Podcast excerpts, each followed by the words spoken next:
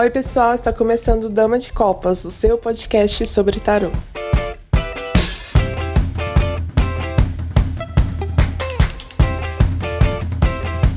Oi, pessoal, estamos aqui mais um episódio do Dama de Copas. Eu sou a Thaís Camargo. Eu sou a Débora Nascimento. Eu sou o Manuel J. Santos. Eu sou o Júlio Soares. E eu sou a Kelma Maziero.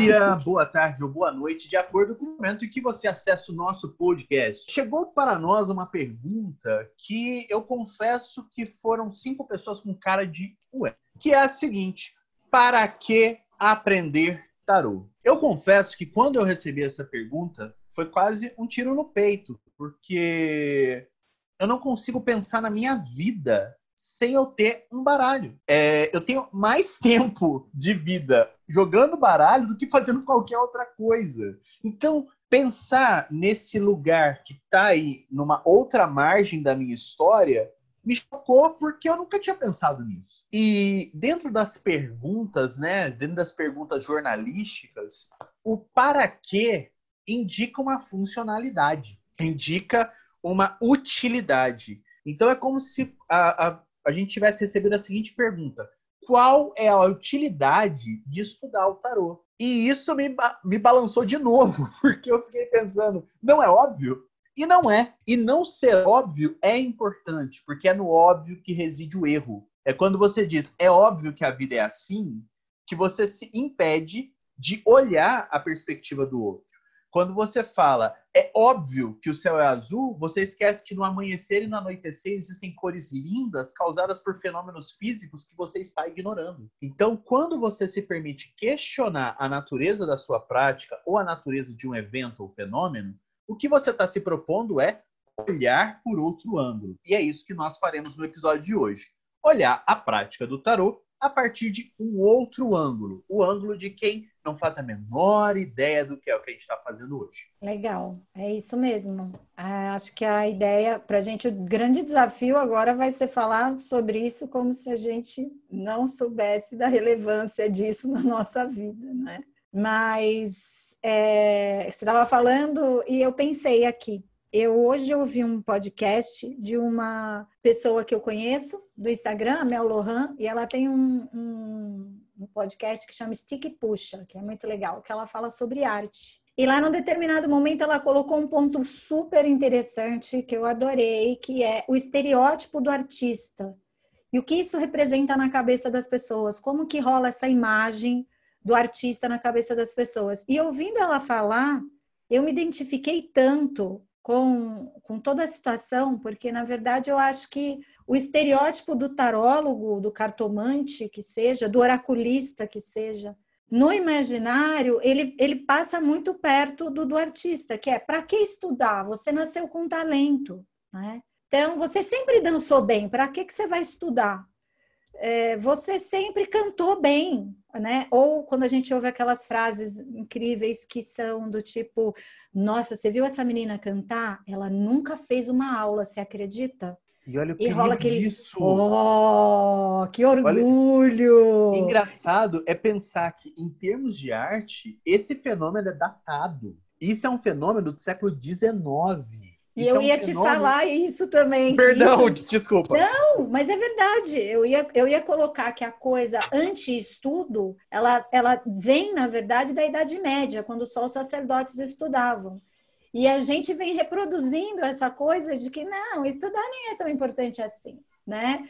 E aí, quanto mais você sabe, menos você estuda, mais talentoso você é. Então, por que estudar tarô? Nossa, porque tudo que você quiser fazer na sua vida é bom você estudar, entendeu? Sim, Qualquer que seja um... coisa, até jardinagem, é. assim, inclusive é, e, e, assim, uma coisa que eu estou pensando aqui, para além do estudo, precisa ter um propósito, a coisa que você vai fazer, seja ele qual for. Né? Eu sempre me perguntei muito isso. Por que, que eu estou fazendo isso? Qual o propósito disso na minha vida? Não importa qual vai ser, mas eu acho importante que se encontre uma motivação para isso. Estudar tarô é uma dessas coisas. A Laerte tem uma tirinha espetacular que merece assim ser vista, mas eu não lembro onde foi que eu guardei. Que ela fala o seguinte: qual que é a diferença do quadro para a moldura?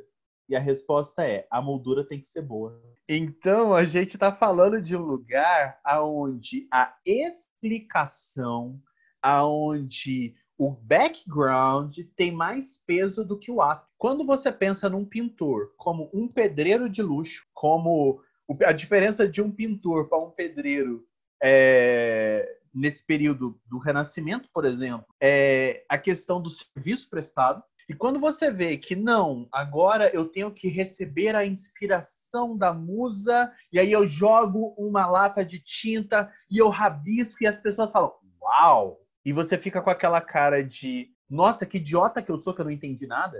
Esse fenômeno é muito recente. E esse é um fenômeno causado porque a crítica do século XIX não estava preparada para os impressionistas. E quando os impressionistas são assumidos pelo capitalismo, a gente tem uma reversão dos valores e uma valorização extrema daquilo que é justificativa em detrimento daquilo que é obra. Então, se eu pego o Malevich, e eu gosto do Malevich, e vejo quadrado preto sobre quadrado branco, a minha primeira impressão é: puxa vida, eu também faço. E aí, quando eu vejo a proposta artística do Malevich e eu falo, caramba, eu não faço. Para eu, eu chegar a essa, a essa síntese, eu precisava ter um conteúdo que eu não tenho, aí eu percebo que os valores artísticos tomaram uma outra vertente, foram para um outro ângulo. E isso não é do conhecimento do grande público. Isso é, tem um elitismo intrínseco que é: se você não entendeu, é porque você não conhece o bastante ou não está no círculo certo. E quando a gente transmite isso para o tarô,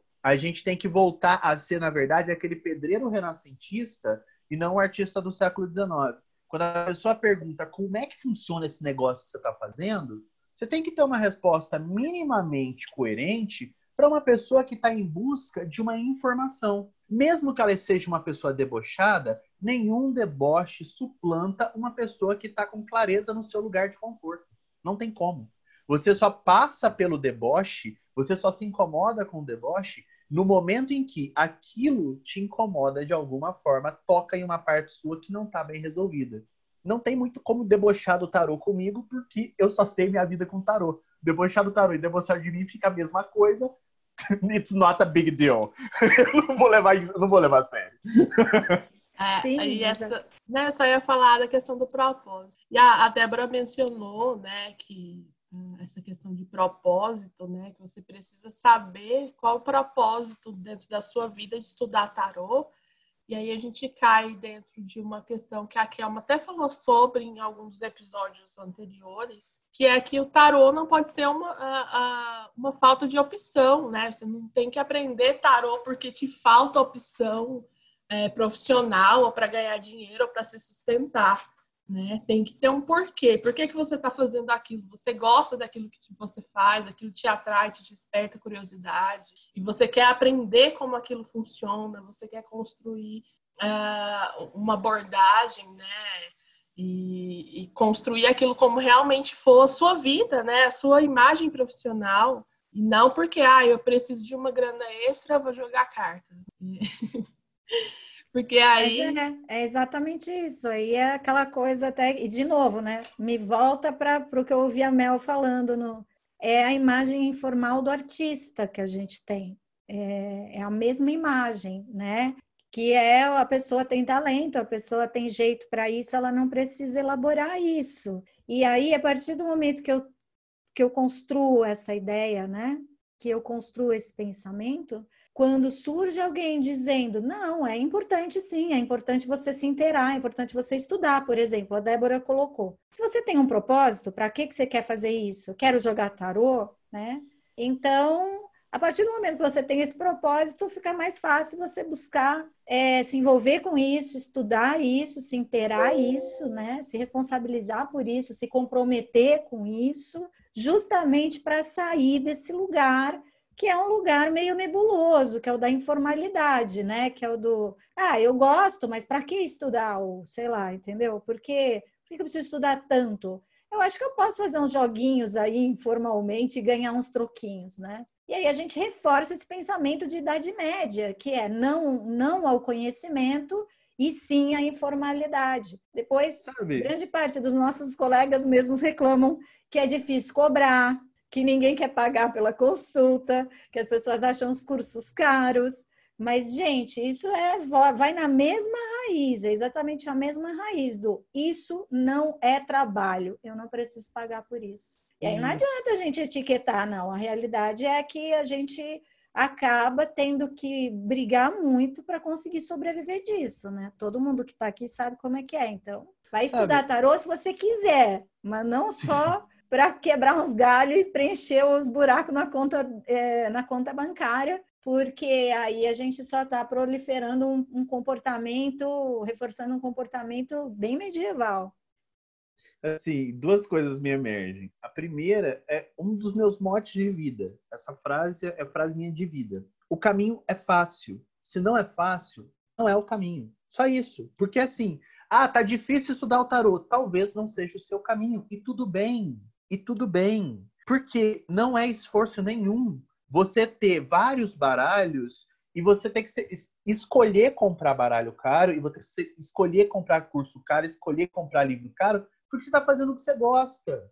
É a mesma escolha que você pensa quando você vai para balada. Se você gastou 200 contos na balada, você vai falar: "Nossa, gastei 200 contos na balada". Sinal que a balada não foi boa. Sinal que você não se divertiu bastante. Porque se você se divertir, você vai falar: "Caramba, foram 200 contos, mas puxa vida, que maravilha". Quando chega um baralho aqui em casa é assim que eu tô. No que que eu fiz? Nossa, que maravilha.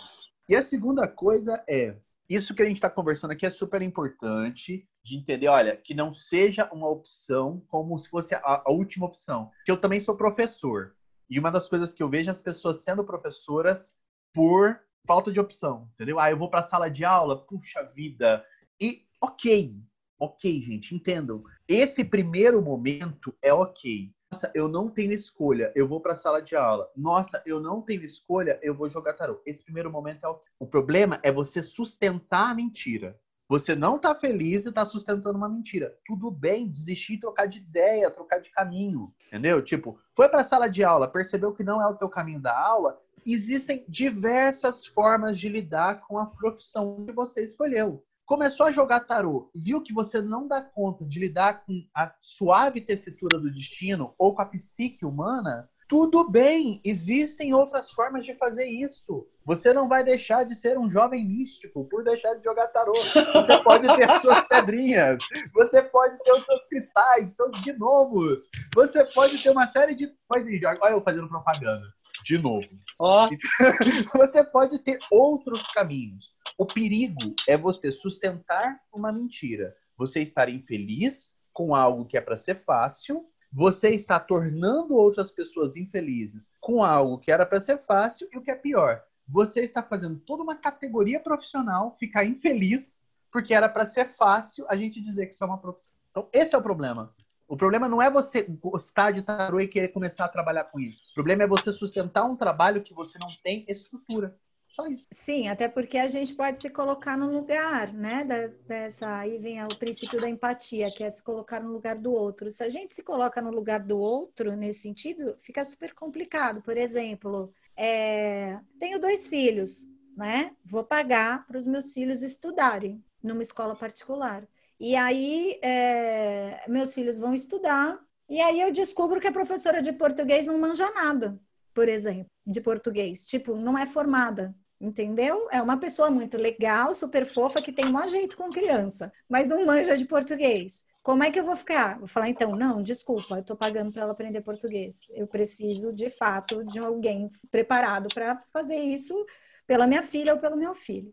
E eu acho que no tarô, a gente, gente, no tarô não, vai na vida, na música, na próprio na arte, na engenharia, na arquitetura, na qualquer ramo. Você vai pagar uma pessoa para fazer um serviço a qual ela não está preparada para fazer, ela não tem condições de fazer. Então, por que aprender tarô? Porque para você levar isso adiante, se é uma coisa que você quer fazer, é importante que você tenha preparo. Assim, não, não, não dá muito para a gente né, ficar arrumando outros motivos. É, alguém vai querer se, vai, vai querer abrir o jogo com outra pessoa que não tem condição, que não, não vai saber. Você vai chegar e falar: escuta, eu estou vivendo um processo super difícil na minha relação, estou prestes a me separar, mas estou me sentindo um lixo, minha vida está terrível. A pessoa vira Imagina, três cartinhas a gente resolve isso. Vira três cartinhas e fala: bobagem, larga essa pessoa que ela não serve para você. Como é que você lida com isso? Como é que vai ser isso? Entendeu? Como é? Essa pessoa sabe o que ela está falando. Às vezes ela sabe jogar tarô, mas ela tem condição de atender, ela tem condição de tratar. Me resta uma tá pergunta nisso. Me resta uma pergunta nisso que, que assim, você falou, eu tô num susto aqui. É, a pergunta que eu faço para uma pessoa que tira três cartinhas e dá uma resposta que tenderia a ser assertiva dessa forma, de forma tão irresponsável, é: você pagaria por esse serviço? Você pagaria Exato. pelo serviço que você presta? Exato. Você, você se consultaria com você mesmo? Essa é uma boa pergunta para a gente fazer. Você teria aula com você mesmo? Você se consultaria com você mesmo? Porque a partir do momento que a gente presta atenção nesse tipo de coisa, isso é uma pergunta que eu pessoalmente sempre me faço.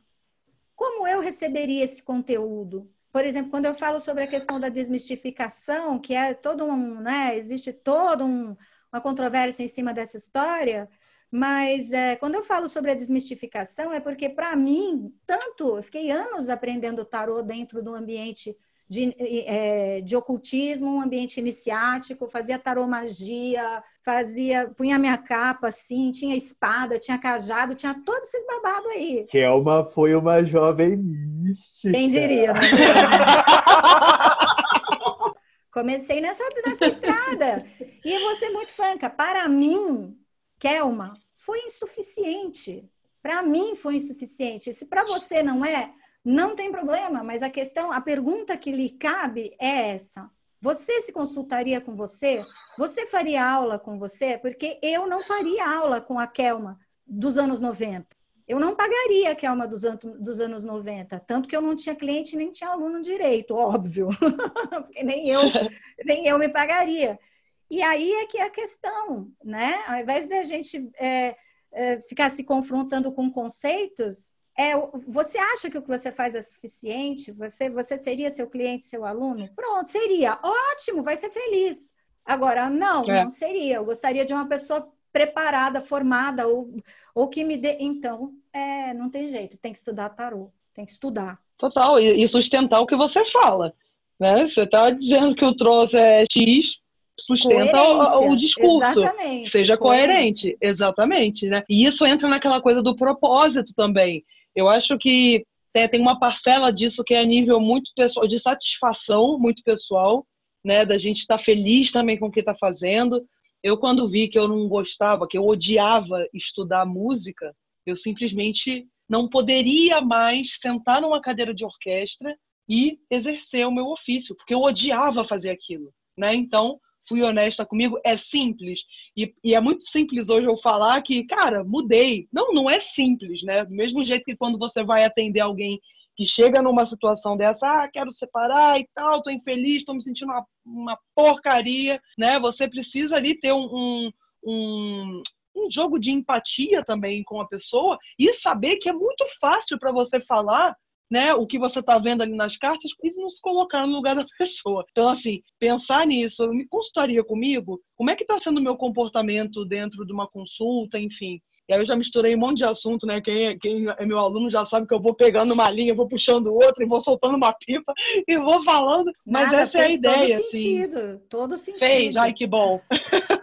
Não, Mas é acho... isso, sim fez sentido, Débora. Eu acho importante, também entra nessa questão, né? Para que aprender a estudar tarô? Então a gente precisa saber dessas nuances, né? Do que, que é necessário também para tocar essa prática, né?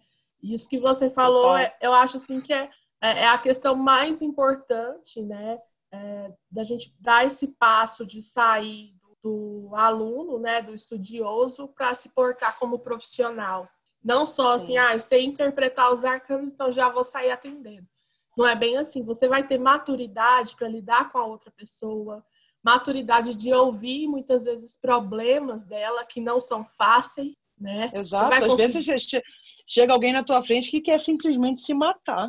Exato. E aí você vai saber você conversar vai... que que com essa fazer? pessoa. Né? Exato. Uhum. Exato. Saber que você tem um limite né? Pelo menos eu que não, não, não tenho traquejo ou a formação suficiente para lidar com uma situação dessa que eu trouxe como exemplo, saber até onde eu posso ir, sabe? Eu acho que isso faz parte também de uma. Eu acho que até formação de caráter, isso aí, né?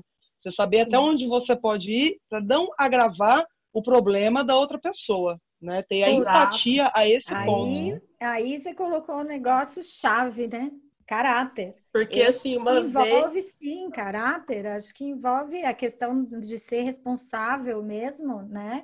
Até de saber conviver com a diversidade aí dentro das linhas todas que a gente tem no tarô, respeitar, não é mesmo? Acho que tudo isso é, demanda, como a Thaís falou, demanda maturidade, gente. E aí, assim, você não vai ter essa maturidade, não vai ter segurança e tranquilidade, que eu acho que assim, o nosso trabalho demanda serenidade, porque é um trabalho punk. As pessoas falam com a gente coisa que elas não vão conversar com o padre. Muitas vezes elas não vão conversar com o psicanalista, elas não vão conversar com o psiquiatra, porque às vezes a pessoa tem vergonha de determinados assuntos. Exato. E aí ela traz uhum. para um jogo coisas é, que se a gente não tiver serenidade, a gente não tiver estruturado dentro desse conhecimento, é, não adianta, a gente não tem condição. E isso não é ruim, gente. Repito, você iria num médico que não está formado para isso? Você faria aula com uma pessoa que não está pronta para isso? Não. Então, não reproduza. Mas tem tudo a ver com caráter, com oportunismo, né? Com aproveitar para furar o olho do coleguinha e, e ganhar dinheiro em cima disso. A gente está vivendo isso na pandemia, gente. Muita gente é, atendendo sim. sem condição de atender. E, e assim, e, não e, só no que você falou, Kel, mas também vai na questão de se conhecer e saber seus limites, né? Uhum. Sim. Eu Sim. não posso, ah, eu dou conta de ir até aqui. A partir disso, eu já estou me desgastando, não estou conseguindo. Não estou então, dando conta. Né? Gente, uhum. assim. Pra saber o que pode atender ou não. É, se dá, é isso mesmo, Júlio. Assim, dá ou não dá? Pois é, a Débora trouxe, vai, vai, você vai atender um suicida? Tem condição? Mesmo, uhum. sabe? É, é, porque, puxa vida, e, são E não só isso. É, e você tem competência para identificar um potencial suicida de uma pessoa que está fazendo gracinha? Porque tem isso também. A pessoa pode chegar para você falando: Nossa, eu vou me matar e você perder uma energia violenta naquele processo, porque ela está literalmente colocando a vida dela na sua mão, e ser uma grande gracinha. E ser uma uhum. grande conversa fiada. Então você tem que ter um preparo emocional para tratar essa pessoa com respeito como pessoa, mas dentro de lugares diferentes. Uma coisa é você lidar com uma pessoa que realmente está com a vida na tua mão, na vida no teu baralho, que está ali se colocando numa posição de, pelo amor de Deus, me ajuda a ter uma luz no fim do túnel. E outra coisa é você ter uma pessoa que está mimada, achando que, por, por falar que vai se matar, que você vai atender ela uma e meia da manhã de graça.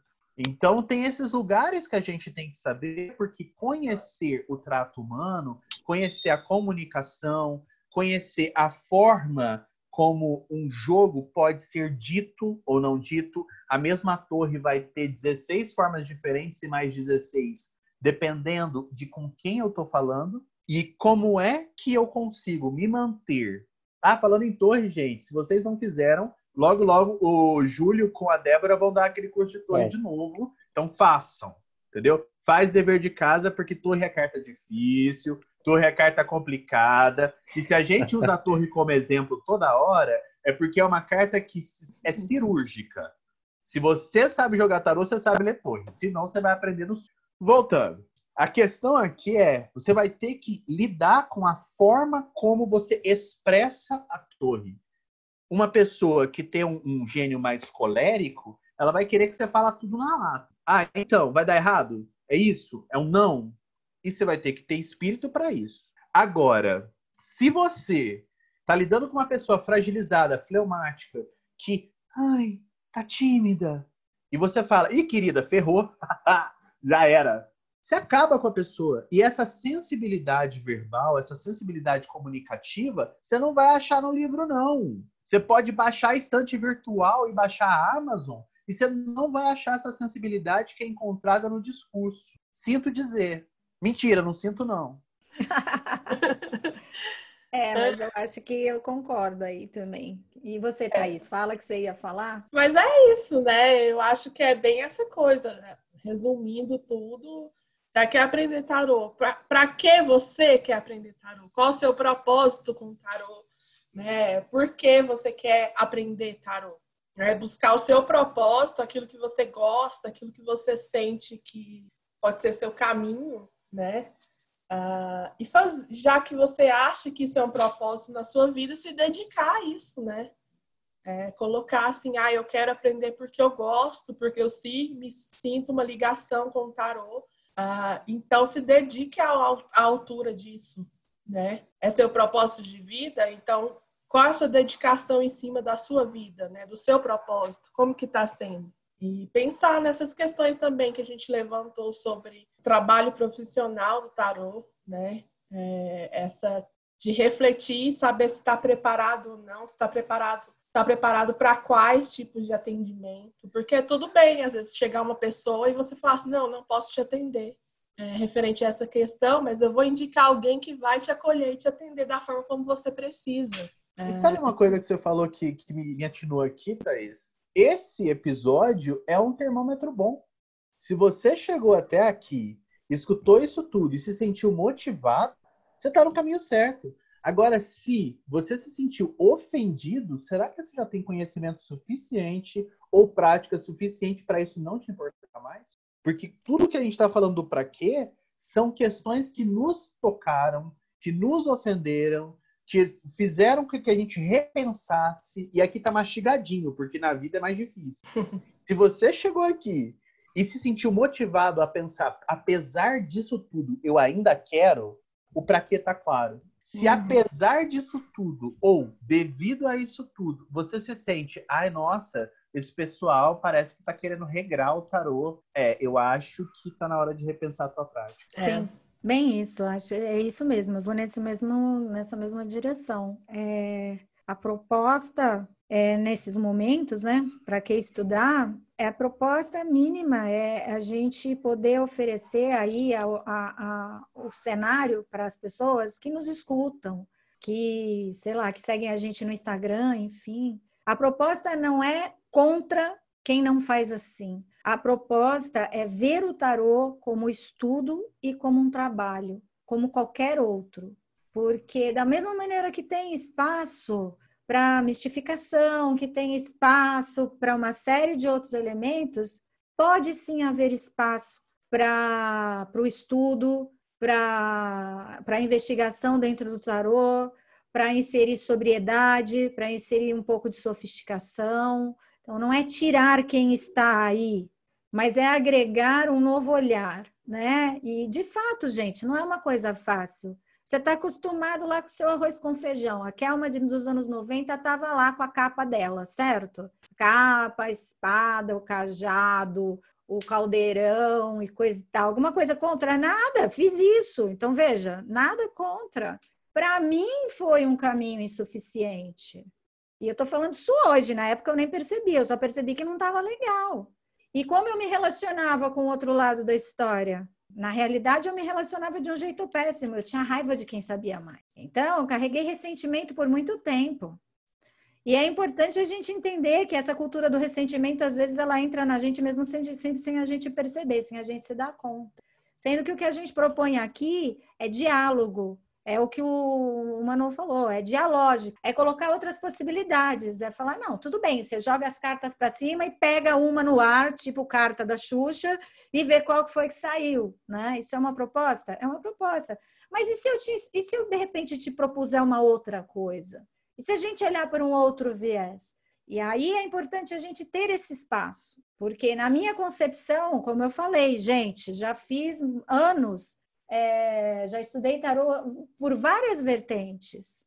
E eu não, não vejo problema, sendo muito franca, eu não me sinto culpada por ter achado que aquilo que me ofereciam não era suficiente, eu quis buscar outra coisa. Então, eu acho que o importante nesse ponto é a gente não ter a mente fechada, é a gente não se fechar para o novo, é a gente não instituir a raiva e o ressentimento por aquilo que é diferente do que a gente faz, porque a gente acha que é pessoal porque não é. São opções, são escolhas, caminhos. O importante é que todos tenham ética, que todos possam ser trilhados com responsabilidade, né? E é para isso que tem que estudar tarô. Na minha concepção é mais ou menos isso. eu vou morrer, vocês vão morrer, todo mundo vai morrer e o baralho vai continuar sendo usado. Entendeu? Tipo, Kurt Ebelan morreu acreditando que o tarô veio do Egito. E Taylor morreu acreditando que o tarô e a astrologia tinham uma conexão fantástica. Putz, verdade, Levi meu. morreu acreditando que as letras hebraicas estavam no tarô. E o baralho continuou sendo estudado e as questões que eles levantaram foram refutadas e isso não deslegitima o que eles fizeram, só contextualiza e data. São estudos datados, são estudos que podem ser lidos com o devido critério de data. Se hoje a gente tem uma série de propostas tarológicas é, ligadas aos mitos, ligadas aos contos de fadas, ligadas a, a, técnicas específicas de representação. Jamais teríamos no século XIX um tarot 3D. Jamais. Não havia técnica, não havia qualidade técnica para fazer um tarot 3D. Eu posso falar que não funciona? Não. Eu tenho que jogar. Eu tenho que ver se eu dou conta daquele negócio mexendo.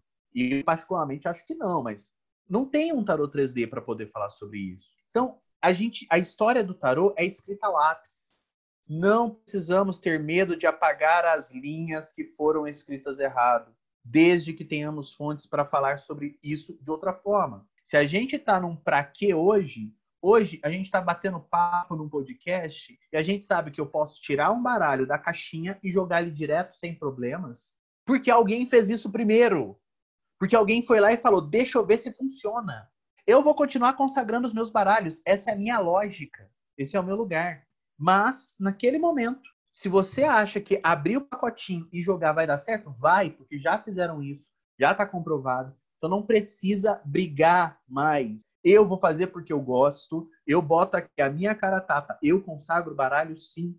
Só que eu não forço ninguém a isso porque não é necessário. É coerente na minha história. E isso é um universo de distância de eu dizer que isso é uma regra. Perfeito, é por isso mesmo. É, é, vou por aí também, acho que tem que estudar. Se você, assim, por que estudar? Porque é importante. Tudo que a gente faz na vida é importante, desde qualquer coisa que você vai fazer que não seja tarô, mas é importante estudar, se, é, conhecer, escolher a sua abordagem, né? E aí é o que eu sempre brinco, né? Não precisa ganhar espaço furando o olho do coleguinha. Acho que é mais ou menos isso, né? Cada um na sua. Isso é importante tá. de, frisar.